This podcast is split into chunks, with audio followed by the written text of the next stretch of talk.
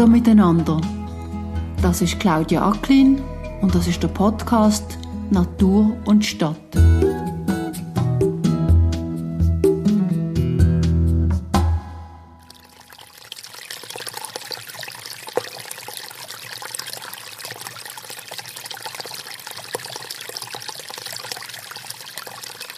Was so schön sprudelt, gluckert und blubbert, das ist das Wasser von einer Quelle. Wir alle kennen das Geräusch. Und doch habe ich im Moment studieren, wo es in der Nähe von der Stadt, in der ich wohne, eine Quelle hat. In Siedlungen und sogar im ganzen Mittelland sind sie selten geworden.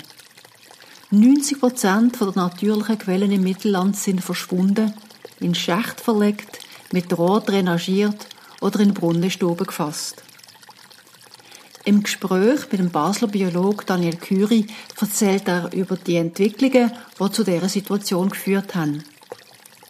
Jetzt aber kommt neu der Klimawandel dazu, mit wenig Schnee und starkem Regen in den Bergen, Überschwemmungen im Tal und im Sommer mit einer Trockenheit, die ein paar Kantone und Gemeinden schon recht deutlich spüren. Der Daniel Curie ist der Geschäftsführer der Firma Life Science und ein Experte beim Bundesamt für Umwelt. Das Amt kartiert und inventarisiert im Moment Quellen in der Schweiz, damit man sie besser schützen kann. Wir haben in diesem Gespräch einen grossen Bogen von den Anfang von einem kleinen Bach bis zur Wasserversorgung geschlagen. Doch zuerst einmal erzählt der Daniel Curie, was Quellen so besonders macht. Und Quellen sind multifunktionell. Ich glaube, das ist einmal als erstes festzuhalten. Sie haben ganz verschiedene Aufgaben, die sie können wahrnehmen. Sie sind ganz wichtig für Wasserversorgung als Lebensmittel, für Trinkwassergewinnung, obwohl man jetzt meistens oder viel mehr aufs Grundwasser in der großen Flussebene umsteigt, ist also immer noch gut, glaube ich, 40 Prozent einfach von der Wasserversorgung in der Schweiz läuft über Quellen.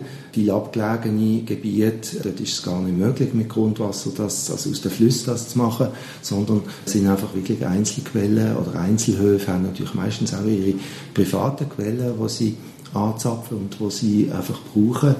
Wenn man zurückschaut historisch, ist natürlich ich habe mal mit Archäologen geredet, die haben einfach gesagt, also für uns sind Quellen einfach die Orte, wo wir einmal den Verdacht haben, dass da eine Kulturschicht ist und dass da mal eine Siedlung stattgefunden hat vom Mensch. Und auch wenn jetzt nicht mehr sehe und das ist für uns so, so das Areal, wo wir uns, uns kribbelt unter den Fingern, wo wir denken, oh, da können wir mal nachschauen und graben, ob da mal etwas war.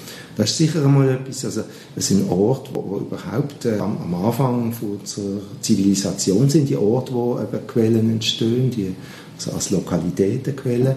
Dann sind natürlich Quellen, ja, ich als Biologe, äh, das ist immer ein bisschen im Vordergrund natürlich jetzt und auch bei der Arbeit, sind Lebensräume, also sind Räume, wo es Lebensgemeinschaft gibt aus Tieren und Pflanzen und Lebensgemeinschaft, wo auch lange Zeit immer ganz stiefmütterlich angeschaut worden ist, wo gar nicht recht beachtet worden ist. Und man jetzt auch gesehen dass doch sehr viele bedrohte Tierarten, wo man einmal so die rote Liste angefangen hat, ausweiten auf die vielleicht unscheinbaren Arten von Insekten. Man hat plötzlich gesehen, dass da ja Steinfliegen, Eidachsfliegen hat oh, und vor allem Köcherfliegen, die ganz spezifisch und angepasst sind an die Quelllebensräume. Und das ist natürlich ein besonderer Wert, den sie haben. Und schlussendlich sind sie auch Anfang vom, vom ganzen Gewässernetz. Also es ist eigentlich ursprünglich mindestens einmal gewesen, dass man ein ganzes Netz an Quellen hatte, die miteinander auch verbunden sind über großes Fließgewässernetz. Sehr oft sind aber jetzt natürlich die kleinen Bachanfänge verschwunden. Man hat sie eingeholt, sie sind weg und sind verschwunden aus unserem Bewusstsein. Darf ich vielleicht noch ganz kurz nochmal zurückkommen? Sind multifunktional. Die Landwirtschaft braucht sie natürlich auch noch relativ stark, nehme ich jetzt einmal an. Landwirtschaft denke, ist, braucht es natürlich in verschiedenen Situationen Quellen oder das Quellwasser. Zum Beispiel im, im Altbetrieb ist es äh, im Prinzip die einzige Wasserversorgung, die sie haben. Wenn sie Käse herstellen, braucht es auch relativ viel Wasser. Und es muss auch eine, gute, eine ausreichend gute Qualität haben, darf also nicht mehr von keinem belastet sein, das Wasser. Also das sind, sind auch ganz wichtige Aspekte. Viele Einzelhöfe, die irgendwo liegen in der Landschaft, die ein bisschen weiter ab sind von Siedlungen, die sind meistens nicht an eine kommunale Wasserversorgung angeschlossen, sondern haben eine eigene Quelle. Jetzt äh, vielleicht nur ganz vereinzelt wird auch Wasser vielleicht gebraucht werden zum Bewässern. Das wird meistens aus Flüssen genommen oder aus dem Grundwasser, weil natürlich in den Orten, in den flacheren Orten, wo die Äcker dann oft auch liegen, wo wasserintensiv sind, gar nicht so viele Quellen wirklich vorhanden sind. Sie haben gesagt, es sind sehr spezielle Lebensräume. Besser gesagt, es gibt einen Haufen Arten, die sogar auf, auf der geschützten Liste sind. Insekten zum Beispiel, ich nehme an andere Wassertiere. Warum sind die dort? Hat das damit zu tun, dass es abgelegene Räume sind und sie dort ihre Ruhe haben? Oder hat es damit zu tun, dass sie konkret an das Wasser dort angepasst sind? Oder dass es dort vielleicht noch Pflanzen hat, die ihnen auch noch passen? Was macht es aus, dass dort so eine, so eine reiche Hotspot, haben Sie mal neu geschrieben, so ein Hotspot ist? Es sind eigentlich verschiedene Aspekte. Einerseits kann man sagen, Quellen sind gar nicht ein eigener Lebensraum, sondern sie sind eigentlich an der Schnittstelle vom Grundwasser, wo das Grundwasser übergeht in die Bachläufe, aber sie sind auch dort, wo das Gewässer, der Gewässerlebensraum übergeht in den Landlebensraum. Also es hat meistens in der Nachbarschaft von Quellen auch viel so vernässte, versumpfte Flächen, und gerade die Übergangsbereiche, die machen sie so wahnsinnig reich, weil die zum Teil in der Quelle sehr ausprägt sein können. Das heißt, wir sehen in den Quellen einerseits am Übergang zwischen, zwischen Grundwasser und Bach, zwischen Bachoberlauf und Grundwasser und zwischen dem ganz trockenen Lebensraum und dem ganz nassen Lebensraum. Also das ist, macht eigentlich so die Besonderheit der Quellen aus und trotzdem gibt es nicht nur Arten von der Bachoberläufe oder vom Grundwasser oder vom, wo, wo gerne sonst auf dem Land leben, sondern es gibt eine eigentliche Quellfauna, die nur in diesem Verbindungsbereich überhaupt innen existieren kann. Und wieso das, das ist, das kann einerseits damit zusammenhängen, und bei gewissen Arten, dass sie auf ein ganz enges thermisches Spektrum, also Temperaturspektrum angewiesen sind. Das heißt, Quelle ist ja ganzjährig nur ganz wenig äh, Temperaturschwankungen, die man dort feststellen kann. Also praktisch immer gleich warm oder gleich kühl. Und das ist ein wichtiger Faktor für gewisse Arten. Das ist aber auch ein Ort, wo gar nicht so viel Nahrung vorhanden ist, gar nicht so richtig Nahrung im Überfluss vorhanden ist. Ganz prinzipiell wenn man es auf der, der Ebene anschaut, von den Interaktionen, die es gibt zwischen den einzelnen Tieren oder Pflanzen, dann ist es so, dass eigentlich der Raum ist, wo wenig andere Arten überhaupt ihre volle Konkurrenzkraft können entfalten so ein Insekt aus der gleichen Gruppe, das jetzt im Bachoberlauf lebt, hat nicht die gleiche Konkurrenzfähigkeit in einer Quelle rein, vielleicht eben aus Grund von der Temperatur oder weil es dort wenig Nahrung hat. Und das Gleiche ist eigentlich auch der Lebensraum von einem feinen Wasserfilm, wo es auch links und rechts von der Quelle kann geben Unter Laub zum Beispiel kann das vorhanden sein. Das ist auch so ein Lebensraum, wo etwas dazwischen ist. Er ist nicht der richtige Gewässer, sondern weil es ist nicht eingestaut, es fließt dort kaum das Wasser, sondern es ist einfach so ein bisschen feuchter Ort. Und das sind natürlich ganz besondere Lebensräume, wo dort zur Verfügung stehen und dort eben eigentlich ganz eine speziell angepasste Fauna Platz geben. Ich habe ein bisschen ja Sachen von Ihnen gelesen und dort habe ich jetzt unter anderem gesehen, dass viele solche Lebensräume in den Wäldern noch sind, also dass in den Wäldern solche Quellen noch vorhanden sind. An anderen Orten sind die Quellen stark unter Druck gekommen. Warum sind die unter Druck? Der ganze Vergleich zwischen Quellen früher und heute gibt es eigentlich nur ganz wenige Angaben, die jetzt wirklich verlässlich sind, wo man Zahlen hat, wo man Kartierungen hat. Die gibt es äh, zum Beispiel im Kanton Aargau, es gibt in, auch in anderen Kantonen historische Kataster, wo man die Quellen mal erfasst hat. Und dort hat man äh, nicht nur die gefassten Quellen, also wo man für Trinkwasserversorgung gebraucht hat und Brunnenstuben eingerichtet hat, sondern eben auch die Quellen, die nicht gefasst sind, äh, angeschaut und im Hinblick darauf, dass man vielleicht eben noch mehr kann fassen und, und dass man weiß, wo es Quellen hat, die noch interessant sein könnten, um wenn Bedarf bestehen würde, eben die Wasserversorgung zu vergrößern oder zu erweitern. Eben, das sind Kartierungen, die man eigentlich im Kanton Aargau machen konnte, die besagen, dass von denen zwischen 1880 und 1900 kartierten Quellen eigentlich praktisch nur im Mittelland ist vielleicht noch 90 Prozent verschwunden sind, noch 10 Prozent vorhanden sind. Also das ist natürlich erschreckende Zahlen, aber ich glaube, wenn man, wenn man mal schaut, was überhaupt passiert ist in dieser Zeit, dann sieht man, dass vor allem die Landnutzung sehr stark zugenommen hat. Also wir haben einen riesigen Ausbau der Verkehrswege mal gehabt und alles ist so ein bisschen Hand in Hand gelaufen. Man hat die Industrie, wo sich dann auch angefangen hat, jetzt nicht nur vom Wasser, wo man überhaupt Energieträger hatte, äh, sondern auch dort, wo man, also nicht nur von den Flüssen, wo man die Energieträger hatte, sondern eben auch weiter weg mit der Elektrizität äh, irgendwo äh, sich auszudehnen und haben irgendeine Fabrik halt überall können anbauen. Und das hat Land gebraucht dann hat die Landwirtschaft ist gewachsen, gleichzeitig Hand in Hand, die Siedlungen sind grösser geworden und so weiter. Und das hat einfach Platz gefressen, richtiggehend in der Landschaft. Viele Kleinlebensräume sind verschwunden. Man wissen es ja von Hecken, wissen es von Magerrasen oder ähnlichen Sachen, wo so immer ein bisschen am Rand noch können existieren. Und zu denen stark betroffenen Lebensräumen gehören halt auch die Quellen, wo jetzt im in der Folge eigentlich praktisch im Mittelland nur noch im Wald zu finden sind. Weil dort ist die Nutzung viel extensiver. Obwohl man auch im Wald probiert hat, mehr Holz rauszuholen, aber das ist eigentlich lange nicht in dem Ausmaß passiert, wie das hinter um Offenland, also den nicht bewaldeten Flächen, dann der Fall war. Aber man kann sagen, die sind ja nicht einfach verschwunden, sondern die sind vielleicht eingedolt oder angezapft oder verbaut worden. Das Wasser ist ja eigentlich in dem Sinn, das verschwindet ja nicht einfach. Ja, das Wasser ist nicht einfach jetzt äh, verschluckt von der Erde, sondern es ist einfach in ein Rohr, in ein Rohr gelegt worden.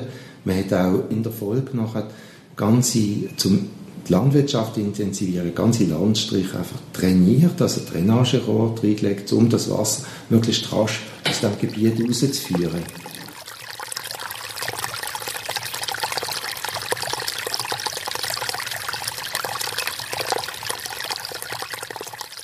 ist geschichtlich verbrieft, dass es natürlich früher Malaria gegeben hat in verschiedenen Gebieten, dass es ein Erfolg ist, äh, soziale, äh, gesellschaftliche, wenn man einfach die, die Flächen können trockenlegen weil oft lange hat man nicht gewusst, wie das überhaupt geht. Erst mit den Ingenieurwissenschaften, die dann im 19. Jahrhundert auch gewachsen sind, hat man sich an so Großprojekte überhaupt können wogen. Also und wenn man an die Jura-Gewässerkorrektionen oder Lindkorrektion denkt, das sind für damalige Handarbeit und Garetten und Schaufeln die Sachen durchzuführen riesige, immense Projekte gewesen, die man hier realisiert hat.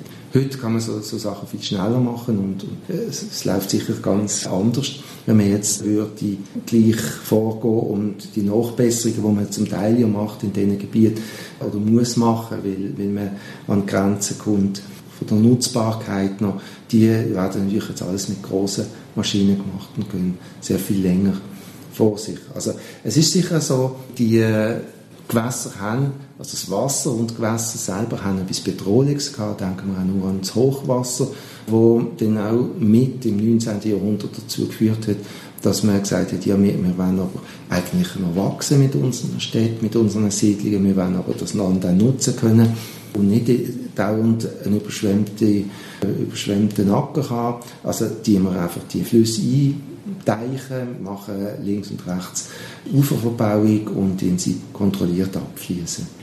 Jetzt haben wir ein bisschen andere Probleme und zum Teil auch äh, vielleicht andere Bedürfnisse mittlerweile.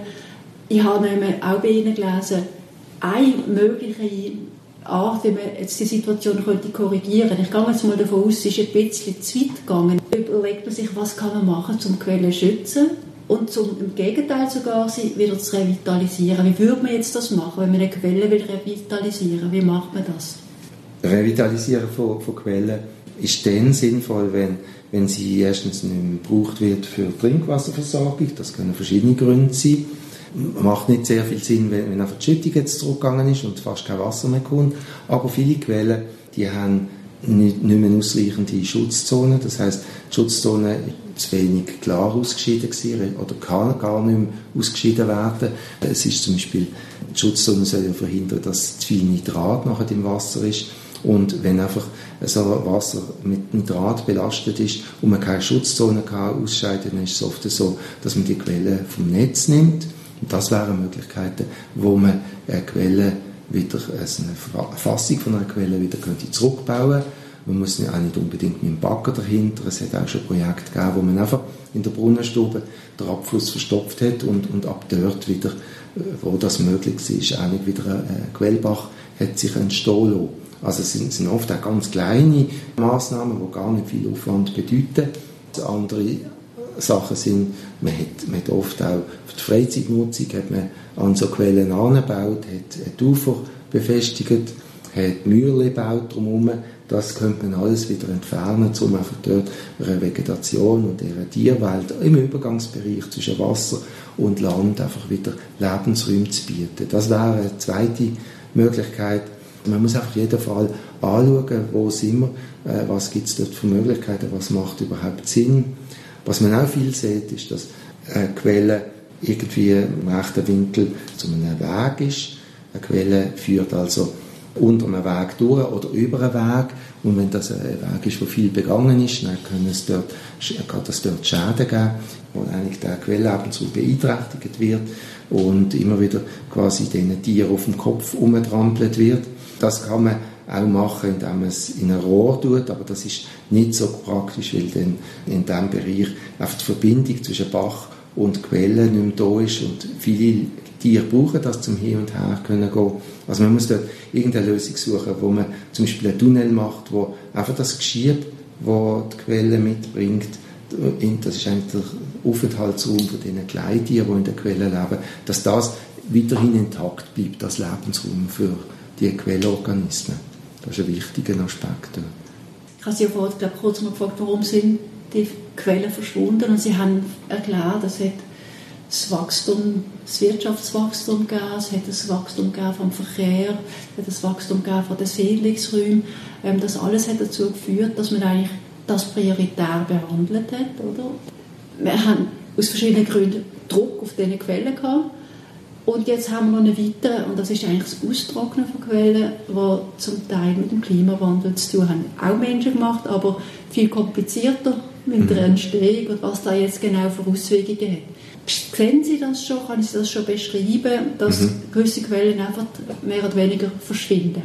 Ja, wir sehen das. Also wir kriegen immer wieder, wenn man, wenn man mit Wasserversorger im Gespräch ist, Gallis Lochquelle, zum Beispiel in Oltigen, eine Quelle, die sehr geschüttet hat, die ganze Zeit immer regelmäßig geschüttet hat, wo sogar die Gemeinde Oltigen es ermöglicht hat, auch andere Gemeinden noch Wasser abzugeben und zu beliefern.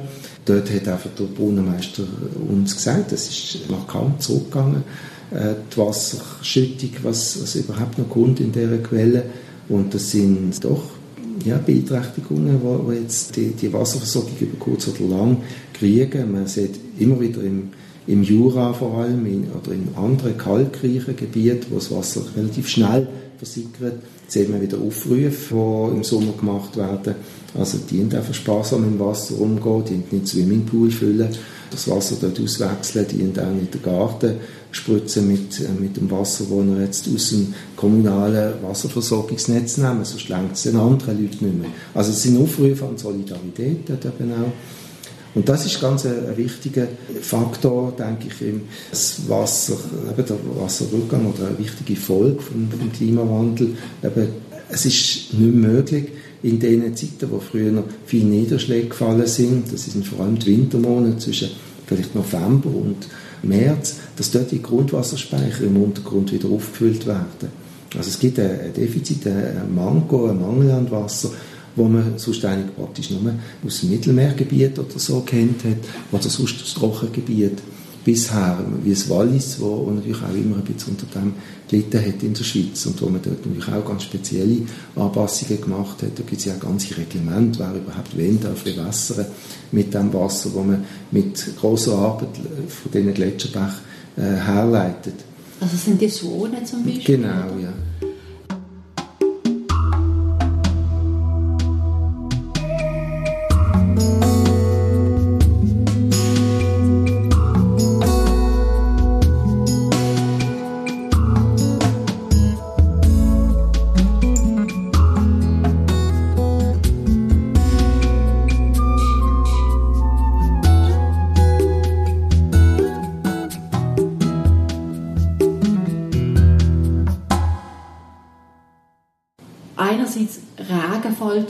Oder im Winter dann zum Beispiel sehr viel, aber weniger dann in Form von Schnee, sondern als Regen. Die Speisequellen, aber es gibt auch Quellen, die aus dem Grundwasser gespeisen werden. Sind denn die auch am Vertrocknen? Es ist eigentlich nicht so, dass ein großer Unterschied ist zwischen Quellwasser und Grundwasser. Also es ist ja so, dass es einfach beim Grundwasser verschiedene Formen von Grundwasser gibt. Es gibt Grundwasser, das aus, aus den Gebirgen kommt.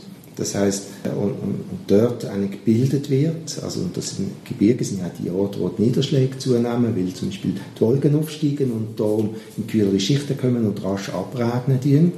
Und das sind immer die Orte, gewesen, wo man eigentlich äh, gedacht hat, da, da hat man einen grossen Vorort im Wasserschloss Schweiz, in Anführungszeichen, ja, was, was auch, bröckelt auch als wie mehr, dass, äh, die, die Funktion vom Wasserschloss. Und das, das fällt halt jetzt ab oder der, der Regen fällt in andere Jahreszeiten rein oder kommt alles aufs Moll. Das sind dann auch wieder Sachen, die dann eher Beeinträchtigungen herbeiführen, also ganz starke Trockenheit, die dann äh, gefolgt ist von, von einer Überschwemmungssituation wieder oder von einem hohen Anfall von Hochwasserführungen. Muss nicht unbedingt überschwemmen, aber das sind natürlich auch die, die Wechsel, die, die, Rhythmik, die Rhythmik, die auch ein bisschen durcheinander kommt jetzt wo man immer wieder beobachten kann, wo eigentlich schon auf der ganzen der Wasserkreislauf in der Gesellschaft eine große Bedeutung hat. Ich habe jetzt vor kurzem den Hydrobericht 2080 gehabt. Das ist jetzt wirklich schon eine Zeit lang her. Fünf Jahre ist schon fast lang unterdessen äh, gelesen, weil die Beschleunigung vom Temperaturanstieg eigentlich rassig vor sich geht und man heute sogar noch schlechtere Prognosen hat als dort mal in diesem Bericht. Aber dort hat man zum Beispiel gesagt, man muss in Zukunft regional Wassermanagement davon machen. Mhm. Das heißt, man muss einfach rationieren im schlimmsten Fall, könnte ich mir jetzt noch vorstellen, oder zumindest sagen wir mal weise nutzen, was man als Ressource zur Verfügung hat. Und mir dunkt, dass die wenigsten Leute das wissen, dass es auch bei uns in der Schweiz, eben im berühmten Wasserschloss von Europa, irgendwann einmal eng könnte werden. Warum weiß man darüber so wenig? Oder drängt man das ein bisschen? Ich denke, die Leute, die was betrifft, die wissen es schon.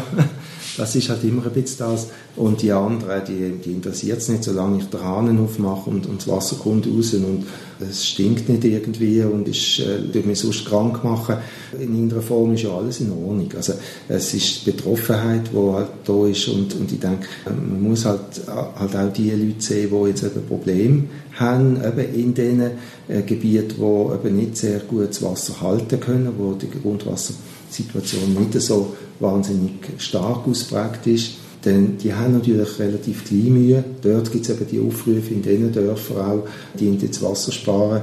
Und nicht zuletzt gibt es eigentlich auch einen Grund, wieso wahrscheinlich der Jura gar nicht so intensiv und dicht besiedelt ist, nämlich weil, weil gar nicht so viel Wasser vorhanden ist. Das ist eigentlich schon historisch, hat man das eigentlich immer gesagt, der Jura ist eigentlich begrenzt, was überhaupt äh, Besiedlungsdichte kann angehen, weil sonst müssen wir von so weit her das Wasser zuführen. Und auch jetzt ist es so, dass gewisse Bereiche im Jura Quellen haben, die total ergiebig und riesig sind, aber das wird über kilometerlange Leitungen wird das Wasser hergeleitet. Und man hat das einfach halt, weil es immer funktioniert hat und immer funktioniert, sehr stark verdrängt, was, dass wir eigentlich ja, bis zu einem gewissen Maß doch recht risikoreiche Wasserversorgungen haben oder anfällige. Jetzt vielleicht eben auch aus Gründen vom Brunnenvergiften, wo man vielleicht immer ein bisschen eine Angst gehabt hat, auch nicht allzu stark publik gemacht, wo dann überhaupt das Wasser herkommt. Aber eigentlich sieht man fast auf jeder Website von der Gemeinde, dass dort einige ausführliche Information vorhanden ist, was die Trinkwassersituation in der Gemeinde ist, wo das Trinkwasser herkommt, ob es äh, irgendwie noch einen Verbund gibt mit anderen Gemeinden und so weiter. Und das sieht man jetzt auch natürlich. Und die Kantone haben zum Teil auch Aufrufe gemacht an die Gemeinden, die durch so, so Verbünde zusammenschließen und kommen wahrscheinlich auf Zeiten, wo es noch stärker, noch knapper kann werden der Wassermangel. Und ihr müsst, einander, ihr müsst einfach schauen, dass wir einander gegenseitig aushelfen können. Es gibt ja ein bisschen eine paradoxe Situation. Wir haben einerseits sehr wahrscheinlich in gewissen Zeiten vor allem im Frühling Überschwemmungen, also zu viel Wasser, vor allem im Unterland, weil viel Wasser von oben runterkommt, wenig kalt geworden ist in den Bergen durch Schnee, rast das mehr oder weniger ab. Ich wohne in Bern, ab und zu gibt es dort das Hochwasser. Dort hat man auch schon überlegt, dass es die Renaturierung der Flussufer auch unter Umständen eine Chance kann sein, wenn das ein bisschen in die Auen rein kann und so. Und auf der anderen Seite verknappt sich oder? Also im Sommer haben wir dann zu wenig. Kommunen und Kantone haben jetzt nicht damit gerechnet, dass sie dort auch noch mal Geld in die Hand nehmen. Nehme ich jetzt einmal an. Ja, das, das ist, glaube ich, schon möglich, dass man jetzt einfach gewisse Leute vielleicht gemeint haben, ja, ja, uns, uns betrifft es irgendwie gar nicht, dass, dass es gar keinen Wert hat, jetzt hier zu revitalisieren. Aber generell ist es natürlich so, eben, wir haben, wenn Sie haben ein Fließgewässernetz zu tun, wo alles, was oben passiert, ist bei den Unterliegern irgendwie äh, erkennbar oder sich aus dort unten. Und, und, das muss man irgendwie sehen, dass, dass man da enge Band hat miteinander und miteinander verbunden ist. Wenn man in dem ganzen netzartigen Strukturen denkt. Und das, das Netz geht dann noch weiter von den Flüssen in die Gebiete, wo man auch sieht, oder jetzt keine Bäche mehr sieht, weil eben Drainagerohre zum Beispiel drin liegen die Drainage führen dazu, dass das Wasser, das als Niederschlag kommt oder bei der Schneeschmelze entsteht, auf solchen Flächen viel rascher abfließt, dass das natürlicherweise der Fall ist. Und auch das tut wieder, wenn es viel Niederschläge gibt, die Hochwassersituation verschärfen. Und das sind natürlich ganz starke Faktoren, die dann in Richtung äh, Starkereignis negatives Ereignis sich können auswirken, wenn es eben Überschwemmungen gibt, wenn an dem und jenem Ort eben das Wasser dann über die Ufer tritt. Das ist sicher eine, eine große Gefahr, die hier vorhanden ist. Und auf der anderen Seite, denke ich, muss man auch sehen, Klimawandel gibt es natürlich jetzt auch verschiedene Stimmen, die sagen, das Wasser kann eine ganz wichtige Bedeutung haben in verschiedener Art und Weise. Einerseits, weil es natürlich aus der Landschaft verschwunden ist und dazu führt, dass der Abstand zwischen Trockenheit und, und ganz nass und überschwemmt und, und Hochwassersituation sich verschärft und, und nicht, nicht, mehr aus, oder nicht, nicht mehr ausgleichende Funktion hat, wie das früher der Fall ist. Äh, so hat man eigentlich auch als Konzept schon angedenkt, an verschiedenen Orten im Zusammenhang mit dem Klimawandel eben auch die Wiedervernässung zu machen von der Landschaft. Weil verschiedene Aspekte oder verschiedene Folgen davon erwartet werden, die dann positiv im Zusammenhang mit dem Klimawandel können gewertet werden. Das eine ist ein thermischer Aspekt, also das heißt durchs Verdunsten vom Wasser auf einer großen Fläche ist, gibt das einen kühlenden Effekt, also es wird durch die Umgebung wird Wärme entzogen und bei, bei diesen Verdunstungsprozessen es kühlt sich also ab. Das ist das eine. Das andere ist, dass es eben auch dazu dient, Grundwasser besser anzureichern. Das ist, ganz, ist eine ganz wichtige Funktion, wenn wir sehen, dass eben das Grundwasser stark darunter leidet, dass jetzt eben die Trockenheit oder die Niederschläge zurückgehen. Und wenn man das natürlich viel langsamer abfließen lässt, dann hat das Wasser viel mehr Zeit zum Versickern und kann stärker wie das Grundwasser anreichern. Das dritte haben wir schon angesprochen eigentlich, das ist der Faktor, dass es eine ausgleichende Funktion hat und die Hochwasserspitzen nicht mehr so peakförmig, nicht mehr so spitz sind, sondern vielleicht als flachere Bögen eintreten und eben gar nicht mehr so Gefahrensituationen können entstehen. Wenn ich das richtig verstanden habe, heisst das ein Stückchen wieder gewisse Sachen wie Rückbauen, also Drainagen rückgängig machen zum Beispiel in einer Landschaft.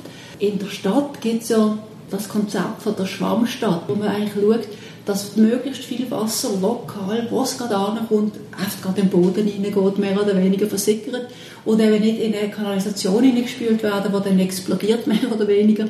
Dass man eigentlich gerade dort kann dafür sorgen dass das Wasser im Boden geht und, und der Grundwasserspiegel, wie Sie vorher gesagt haben, dann auch schön oben bleibt. Genau, es ist das gleiche Prinzip, das man einfach probiert in der Landschaft umsetzen, wo man aus der Schwungstadt eigentlich kennt und man dort eigentlich schon angekommen ist bei den Leuten. Aber ich denke, man muss das eigentlich auch noch mal wirklich durchdenken, was das in der Landschaft alles kann verfolgen haben und was für Auswirkungen das es kann haben.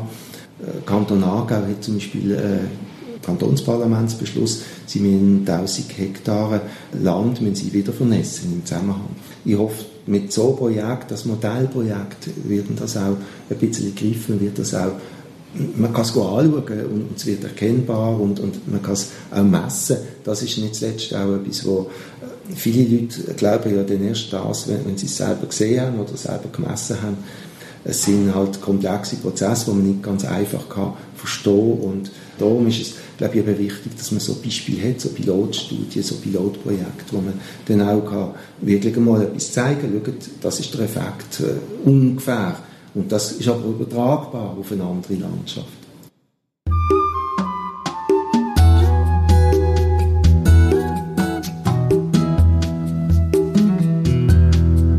Irgendwann früher oder später, nehme ich mal an, werden Bürger und Bürgerinnen auch ihre Handlungsspielräume müssen ausschöpfen. Mhm. Oder was denken Sie zu diesem Punkt?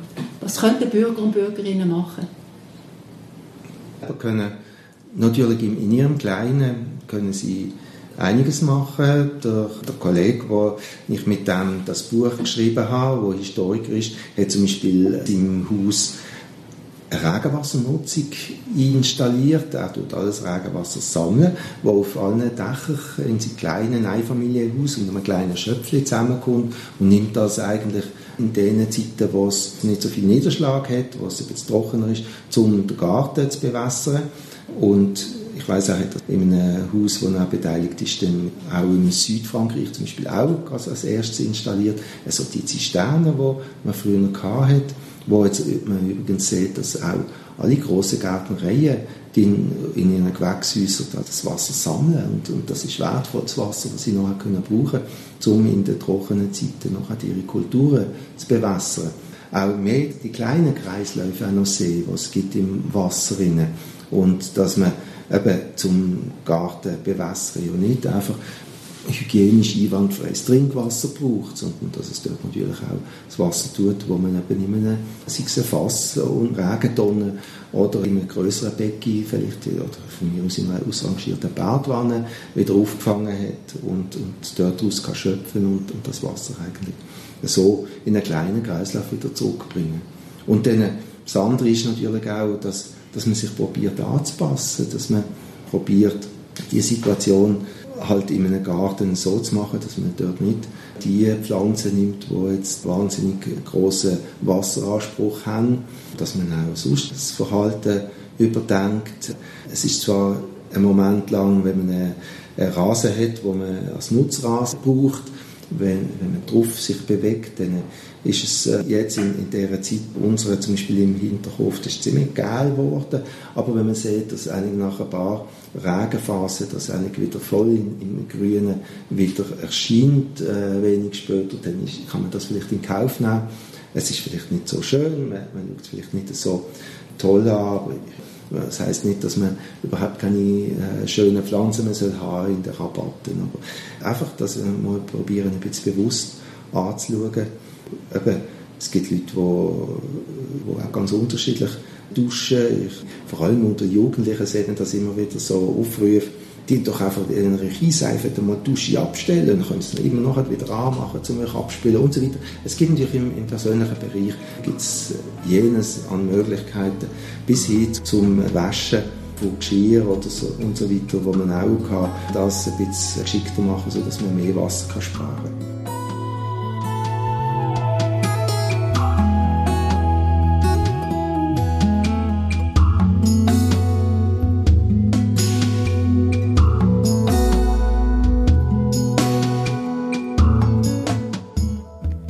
Ist wieder eine Folge von Natur und Stadt gesehen und ich hoffe, dass sie Ihnen gefallen hat. Ich danke ihm Daniel Curie recht herzlich für seine Zeit. Wer es noch ein bisschen genau will wissen, der findet in meinen Shownotes noch ein paar Links zum Weiterlesen. Wer mehr über mich, den Podcast oder meine Blogbeiträge wissen will, der findet alle wichtigen Informationen auf meiner Webseite natureandthecity.ch. Ich würde mich freuen, wenn Sie auch bei der nächsten Folge wieder zuhören.